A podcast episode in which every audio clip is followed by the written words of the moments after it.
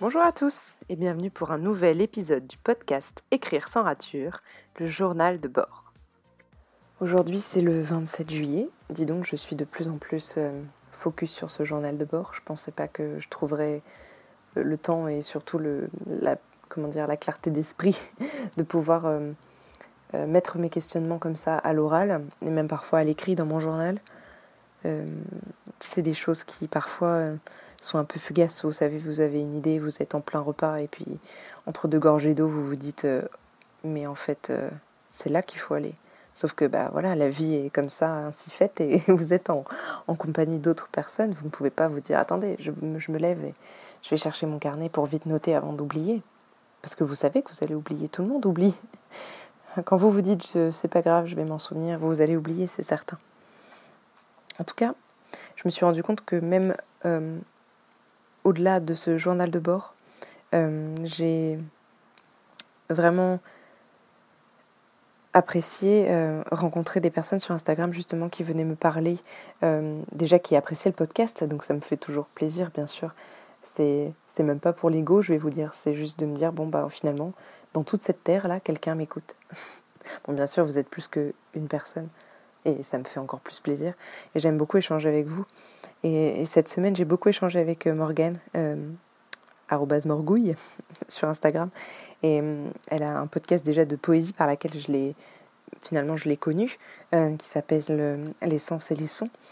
Et j'adore, moi qui ne suis pas du tout adepte de poésie à la base, j'adore tout ce qui a un rapport avec les mots, avec la littérature, etc.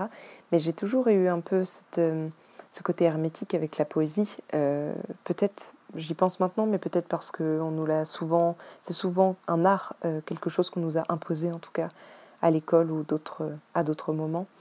Et j'ai jamais pris le temps en fait de l'apprécier vraiment. Pour moi, c'était quelque chose qu'il fallait apprendre et, j'avais du mal à le maîtriser. Et après, j'ai apprécié un petit peu la poésie plutôt en prose finalement, euh, qui existe. Hein. On n'est pas obligé de faire forcément des vers en poésie. Et j'avais l'impression que c'était très trop codifié même pour que je puisse l'apprécier. J'aimais bien justement cette écriture euh, plus fraîche. J'avais l'impression que c'était plus frais en tout cas et, et moins, moins codifié, moins normé euh, de la prose. Et elle me fait découvrir justement la poésie à travers des auteurs justement que je ne connaissais pas du tout. On n'est pas sur du Rimbaud, on n'est pas sur des choses comme ça vraiment très classiques. On est sur des auteurs que je ne connais pas du tout. Et du coup, c'est intéressant pour moi de, de me lancer dans quelque chose de nouveau. C'est pour moi c'est une nouvelle activité finalement en soi, de l'écouter et, j'aime beaucoup comment elle aborde les choses. Et quand elle a lancé son, son propre journal de bord sur son processus créatif, euh, les sens, les sons et l'écriture, justement pour aborder tout ça et, sa routine, etc., j'ai vraiment beaucoup pris de plaisir à déjà la connaître par ce biais-là. Ça rend, je sais pas, la relation un petit peu plus intime finalement de s'écouter comme ça. Et ça donne des nouvelles, même si on se parle quasiment quotidiennement. Et en parlant avec elle, je me suis rendu compte, euh, en fait, j'ai pris conscience de quelque chose que je savais déjà, mais j'avais pas vraiment réussi à mettre de mots dessus. Et là, ça m'a sauté aux yeux aujourd'hui. Je me suis dit, mon livre se suffira parce que, comme il, il existe pour ce qu'il est, en fait, il est un peu de moi et il existe pour ça et ça suffit. Non, alors non, il sera peut-être pas extraordinaire. Il sera le miroir finalement de ce qu'il y a peut-être de plus ordinaire, justement. Et c'est pour ça qu'il me et qu'il vous touchera peut-être. Tout le monde aime lire et écouter les histoires des autres. C'est ça que je me dis. Donc je pense qu'à partir de là, euh, mon questionnement dont on parlait l'autre jour, mon questionnement sur le fil rouge s'arrête. En tout cas, il reste en filigrane, mais il est toujours un petit peu là quelque part, mais il est beaucoup moins présent depuis cette discussion et ça fait du bien. J'ai l'impression d'avoir avancé quelque part. Je ne sais pas si vous avez remarqué, mais Perso, je trouve qu'on tend beaucoup ces derniers temps vers euh, une littérature qui mm, regarde dans la même direction. C'est un peu ça que j'aime dire, mais euh, attention, je dis pas que c'est une littérature qui est mauvaise, loin de là. Euh, il y a de très bons écrits et, c'est génial. Et il y a aussi de très mauvais, on est d'accord. Mais elle n'est pas mauvaise du tout, en fait, cette littérature. Mais les dernières lectures que j'ai faites ces dernières années, on va dire celles qui m'ont le plus marqué, me confortent quand même dans l'idée que certains auteurs, pas tous, hein, attention, certains auteurs écrivent pour quelqu'un, pour un public, au sens, euh, au sens marketing du terme. Donc pour une cible commerciale euh, qui sera touchée par le livre, bien sûr, mais surtout qui achètera le livre. et qui donnera le certain succès que l'auteur attend ou non. Et je me rends compte que pour moi, l'art d'écrire et de lire a toujours été dans l'autre sens, en fait. Peut-être que c'est pareil pour vous. Et avant de penser à ça, vraiment moi-même, de décortiquer finalement la chaîne du livre et comment ça marchait, je n'en avais pas vraiment pris conscience. Pour moi, c'est un auteur qui a envie d'écrire un livre en particulier, qui l'écrit, qui le travaille pour lui. Et après, éventuellement, un ou plusieurs lecteurs, s'il a un peu de chance, le trouveront. Et alors seulement, ils pourront se l'approprier. Et hum, c'est une réflexion qui était déjà présente finalement euh, dans mon adolescence.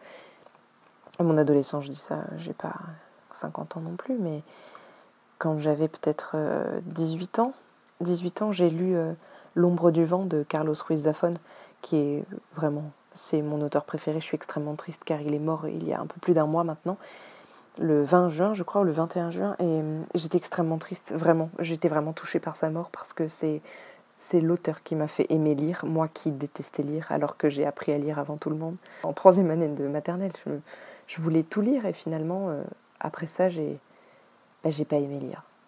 Donc c'est très étrange, mais cet auteur-là m'a fait découvrir un monde que je ne connaissais pas, qui m'était complètement inconnu. Et à partir de là, je me suis rendu compte que je pouvais m'évader dans un monde que je n'avais pas choisi, que finalement je n'avais même pas créé moi-même mais qui s'imposait à moi comme quelque chose d'évident. Et dans ce livre, dans l'ombre du vent, un petit garçon va, va dans un, sans vous spoiler le livre, hein, va dans un cimetière des livres oubliés, c'est-à-dire que c'est un cimetière où, comme son nom l'indique, il y a des livres qui ont été oubliés par leur auteur, mais aussi par leur lecteur. Et en fait, ça me fait penser un petit peu à ça, à un auteur qui aurait écrit un livre pour lui, parce qu'il avait envie de l'écrire, parce qu'il peut-être il fallait l'écrire. Et un jour, un petit garçon le trouve et le monde s'ouvre à nouveau, comme un peu dans Narnia où dès que un enfant qui a l'étoffe s'en approche, l'armoire peut s'ouvrir sur un nouveau monde assez incroyable et féerique. Je pense que c'était un petit peu ça l'idée de, pour moi de la littérature. C'était de d'écrire pour moi, et c'est en ça que je vous disais l'autre fois que parfois on écrit peut-être euh, un livre pour les mauvaises raisons, c'est-à-dire l'écrire pour quelqu'un. Je pense que c'est pas forcément la, la bonne raison qui nous pousse à écrire. Donc je pense que ce livre-là, La mer est calme, il faut que je me l'approprie et qu'il devienne le mien et plus ni le sien ni le vôtre finalement pour l'instant, mais simplement le mien. Et j'aime partager tout ça avec vous pour euh, vous dire qu'un jour peut-être euh, il sera à vous il vous, appartiendra, vous vous serez approprié son histoire, ses personnages et son univers. Et donc, euh, vous vous serez approprié peut-être euh, un petit morceau de moi. Et pour moi, c'est ça la relation entre le lecteur et l'auteur.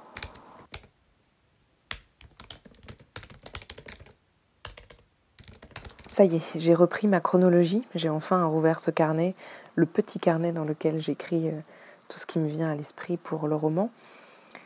J'avoue que si je suis très honnête, ça fait peut-être euh, quelques jours, une semaine, peut-être un peu moins quand même, que je n'ai pas écrit dedans. Euh, tout simplement parce que été prise en famille par plein d'autres choses, par mon neveu, avec qui je passe beaucoup de temps ces derniers temps, heureusement, car on ne se voit pas souvent. Donc je profite de la vie en famille et de, de cette pause bien méritée. Je pense que j'aurai tout le temps pour euh, retravailler ce roman juste après dès que j'aurai terminé mes vacances. Et en reprenant cette chronologie, je me suis demandé en fait euh, où était le point de départ. Parce que bon, d'accord, on, est d'accord maintenant sur le fait qu'il n'y a pas forcément un fil rouge extrêmement marqué, dans le sens où ce n'est pas une intrigue policière par exemple, mais hum, il y a tout un pan de l'enfance de Gaspard et Lou, mes personnages principaux, qui, hum, qui existe en fait. Elle est, elle est quelque part en filigrane sur, sous l'histoire. Et, hum, et, je pense que je ne vais pas je pense que je ne vais pas l'écrire, cette partie-là. Je pense qu'il y a il va y avoir un événement qui est déjà pensé pour moi, qui est déjà marqué sur ce carnet, un événement très important dans la vie de Lou. Et je pense que c'est cet événement-là qui va marquer le début du roman et qui en fait va marquer aussi le début de la relation épistolaire qu'il va y avoir entre Gaspard et Lou. Voilà, sans vous en dire trop, je pense que tout ce, ce pan d'enfance, ce pan de passé qu'il partage, va peut-être être, euh, comment dire, va être disséminé ça et là dans les chapitres.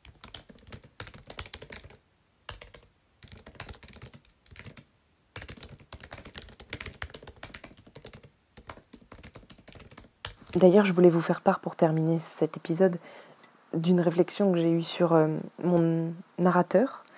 Euh, pour tout vous dire, j'étais presque sûre de moi. j'étais presque sûre de moi jusqu'au moment où je ne l'étais plus.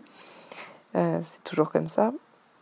J'étais persuadée que j'allais partir sur une narration bon, à la première personne du singulier, donc au jeu, ça c'était sûr, parce que c'est une alternance des points de vue qui est obligatoire dans ce roman. Je sais que voilà, certains se diront, ah, dis donc c'est la mode, tout le monde fait ça, mais c'est vrai que là, je ne peux pas écrire leur histoire si vous n'avez pas un petit morceau à chaque fois de chacun et de chaque vie, de chaque vision de la vie et du monde, et aussi de la relation qu'ils entretiennent. Euh, je pense que j'ai vraiment des choses à dire sur ces deux personnages et pas simplement sur leur histoire, vous voyez. C'est vraiment sur les deux. Euh, ce qui m'intéresse, c'est Lou, c'est Gaspard, c'est Alice et c'est la vie de tous ces personnages imbriqués. Et hum, mon narrateur donc, me paraît logique, vu qu'il est à la première personne du singulier, et j'avais envie que ce soit hum, au passé, parce que le passé, c'est... Euh, j'avais fait un article là-dessus, mais c'est vraiment mon temps de prédilection. J'ai toujours écrit au passé simple et à l'imparfait. Et en fait, euh, je m'étais dit ça Et en écrivant, en fait, en relisant mon petit carnet paper blanc sur lequel il y a plein de bribes de scènes de leur vie, en fait, je me rends compte que tout est au présent. Vraiment, tout est au présent. Et, ça me paraissait tellement évident. Quand je l'ai écrit, je ne me suis même pas posé la question, si vous voulez, de quand j'ai commencé à écrire des scènes de leur vie, je, n'ai pas du tout réfléchi au temps que, que j'ai utilisé. C'était euh, euh, du passé composé, du présent, et c'était comme ça. Et en fait, euh, je pense que c'est parce que tout est dans l'instant. Je pense que je vais laisser ça comme ça et, que du coup je vais laisser place à l'évidence pour une fois. Donc euh, ce sera une première personne du singulier au présent. Advienne que pourra.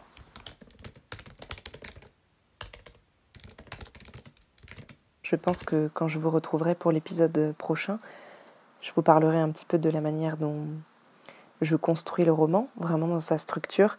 Je pense que c'est intéressant et en même temps j'ai j'ai peur de, trop vous en dire. Donc je vais essayer de rester assez vague tout en vous donnant euh, quelques clés sur la structuration. Je pense que c'est vraiment intéressant car c'est une structure que je n'ai jamais faite et, qui m'a paru encore une fois complètement évidente. Bien sûr, je l'ai travaillée là au fil des jours, mais euh, je vous en reparlerai euh, très vite, sinon je vais encore trop parler et, et l'épisode est déjà long. Alors, je vous dis à la prochaine fois et puis en attendant, prenez soin de vous.